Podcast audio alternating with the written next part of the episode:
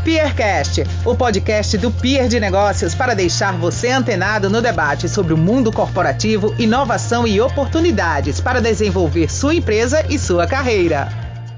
Olá, seja bem-vindo e bem-vinda a mais um Peercast, o podcast do Peer de Negócios. Eu me chamo Daniela Andrade, sou psicóloga e estou aqui hoje para falar um pouco com você sobre inteligência emocional.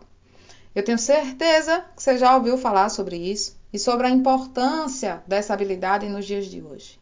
Seja na dimensão pessoal ou profissional da nossa vida, todo dia a gente se depara com alguma situação que demanda um manejo das nossas emoções. E eu não sei se você já notou, mas todas as nossas relações com as outras pessoas são permeadas, são repletas de emoções.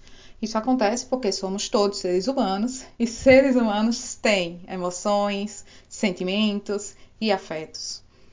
A gente consegue reconhecer pelo menos sete emoções básicas a todas as pessoas. O que quer dizer isso? Que todos nós sentimos e compartilhamos essas emoções. São elas a alegria, a tristeza, a raiva, o medo, a surpresa, a aversão ou o nojo e o desprezo. Isso lembra um pouquinho daquele filme Divertidamente, né? E é sobre isso mesmo, né? Essas sete emoções, elas se combinam de formas muito variadas e fazem com que algumas situações fiquem mais complexas, né? E aí a gente pode ter uma certa dificuldade maior em lidar com o que a gente sente. Por exemplo, se alguém do nosso convívio tem uma atitude inesperada, né, que nos deixa em choque, para além da surpresa daquele comportamento, a gente pode também estar sentindo ao mesmo tempo raiva, pode estar sentindo medo, pode estar sentindo triste. E às vezes a gente nem se dá conta que a gente está sentindo isso tudo. Mas calma, isso não quer dizer que seja algo ruim ou seja algo que a gente não possa lidar. E a gente vai falar mais sobre isso nesse episódio. Mas eu chamo a atenção para a inteligência emocional, especialmente quando a gente está falando do ambiente de trabalho e da qualidade das relações interpessoais desse ambiente. Você já deve ter ouvido falar uma afirmação que diz mais ou menos assim: os CEOs são contratados por seu intelecto e são despedidos pela falta de inteligência emocional. O que, é que isso quer dizer, né? Que hoje em dia não basta somente ter os pré-requisitos e os atributos necessários para um determinado cargo. Mas é preciso que a gente tenha também, que a gente possa desenvolver boas habilidades no quesito das relações interpessoais. E para isso é preciso ter consciência e ter clareza do que a gente está sentindo. Não sei se vocês sabem, mas aqui no PiaCast tem outro episódio que também fala sobre emoções. Se você não ouviu ainda, depois dá uma procurada e confere uma conversa bem legal que Lívia França teve com uma outra psicóloga, Joana Caldas. Tá, mas aí você pode estar pensando assim, certo, Dani? Eu entendi que inteligência emocional é alguma coisa importante na minha vida, em especial para o meu desempenho no ambiente de trabalho, mas o que é que significa ter inteligência emocional? O que é que danado é isso? Vamos lá. Então, quando a gente se refere à inteligência emocional, a gente está falando da capacidade das pessoas de perceber e gerenciar as suas próprias emoções. E assim como perceber e, e por que não conduzir também as emoções das outras pessoas. Então, a gente entende inteligência emocional tanto numa dimensão intrapessoal, ou seja, algo que acontece dentro da gente, como também numa dimensão interpessoal, ou seja, que acontece entre, nas nossas relações com outras pessoas.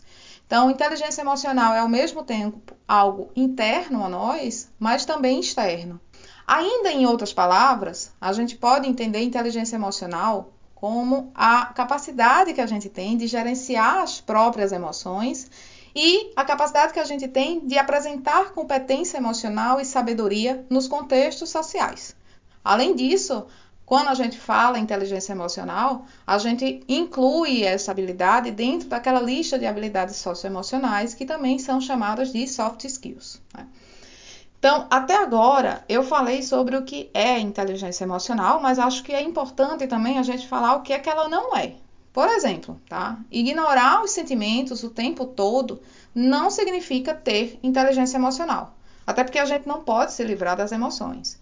Ou então, não sentir raiva não significa necessariamente ter inteligência emocional. Porque sentir raiva, medo, tristeza, todo mundo sente. E todas essas emoções sentidas têm uma função na nossa vida. Então é muito importante que a gente possa de fato sentir. E ao contrário do que possa parecer, reprimir as emoções não é um sinal de força. Então você pode pensar ou pode ouvir alguém falando assim: "Ah, se eu demonstrar minhas emoções nesse momento, vão pensar ou vão me julgar de fraco ou de fraca". Esqueça isso, tá? Pelo contrário, é preciso que a gente tenha muita coragem e muita força para reconhecer, para lidar e para expressar as nossas emoções. É claro que a gente não pode fazer isso de qualquer forma, né? Então, agora você pode estar pensando, tá, Dani, como é que eu posso desenvolver inteligência emocional? Para essa pergunta, eu tenho uma notícia boa e uma notícia ruim. A boa é que a gente pode aprender e desenvolver inteligência emocional a qualquer momento da nossa vida, porque ela não é uma habilidade que a gente tem ou a gente não tem. Então, embora algumas pessoas possam ainda pensar, nossa, eu nunca vou conseguir isso, a inteligência emocional é algo que pode vir a ser desenvolvido sim, né, a ser trabalhado na gente. A notícia ruim que eu falei é que não existe uma receita de bolo, não existe um manual de como conseguirmos desenvolver inteligência emocional. Então, não posso dizer para você, faça isso e você vai ter inteligência emocional. Mas eu posso pontuar alguns aspectos que podem te ajudar nesse caminho. Por onde é que a gente começa esse caminho? A gente começa olhando para si. Né? A gente começa olhando para nós mesmos. E aí, o primeiro passo nesse caminho é perceber e reconhecer as próprias emoções. Diante de alguma situação desafiadora ou de algum problema que aconteça no seu dia a dia, é, parar um pouquinho e pensar: o que, que aconteceu? Como é que eu estou me sentindo? Parece simples, mas isso pode fazer toda a diferença. Vamos pensar num exemplo de como é que a gente pode aplicar isso no dia a dia. Então, vamos imaginar que num dia normal de trabalho, uma colega sua chega e te trata de um jeito diferente, de um jeito que você não gostou e que acabou te deixando incomodado. Você pode entender, diante daquilo que aconteceu, né, que você está se sentindo com raiva, que você está se sentindo irritado, que você, ou que você está se sentindo triste diante da forma que te trataram. Então, esse é o primeiro passo, né? Poder reconhecer as próprias emoções. E aí a gente segue naquele caminho dando outros passos, né? O próximo diz respeito à tentativa de, de compreender melhor aquelas emoções. Então, você pode refletir sobre o que é que te fez sentir daquela forma. E isso é importante para que a emoção que você está se sentindo não se confunda com a própria situação ou o próprio problema que você está enfrentando. Continuando aquele exemplo da, da sua colega que te tratou de uma forma diferente que te deixou incomodado, né? Você pode pensar um pouco sobre o porquê de ter sentido daquela forma e examinar outros momentos que você se sentiu de forma parecida. Por exemplo, aquela colega já te tratou assim anteriormente? Você tem alguma outra lembrança de ter se sentido assim em outro momento? Existe algo acontecendo no ambiente de trabalho que possa te ajudar a compreender a situação?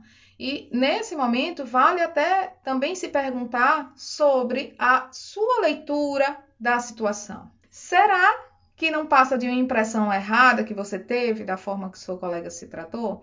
Então, a gente faz esses questionamentos para tentar compreender melhor sobre o que estamos sentindo e sobre o que estamos enfrentando. Tendo clareza desses pontos, a gente pode continuar o caminho e o próximo passo pode ser o de desenvolver e identificar estratégias para lidar com as emoções. Talvez essa seja a parte que dê mais trabalho, porque você vai precisar né, ter bastante clareza dos passos anteriores para conseguir se guiar na melhor forma de como reagir àquela situação. Nesse momento, é bom que a gente faça um exercício de tentar se distanciar um pouco daquela situação e imaginar como se ela tivesse acontecendo com outra pessoa e você fosse só um espectador. Então, neste olhar um pouco mais distanciado, a gente pode tentar perceber identificar quais são as reações possíveis para as pessoas envolvidas. Mas não se trata de uma situação de certo ou errado, mas de reconhecer que algumas reações e alguns comportamentos podem ser mais adequados do que outros. Algumas reações vão facilitar que a situação se desenrole, enquanto que outras reações podem atrapalhar ou podem gerar conflitos.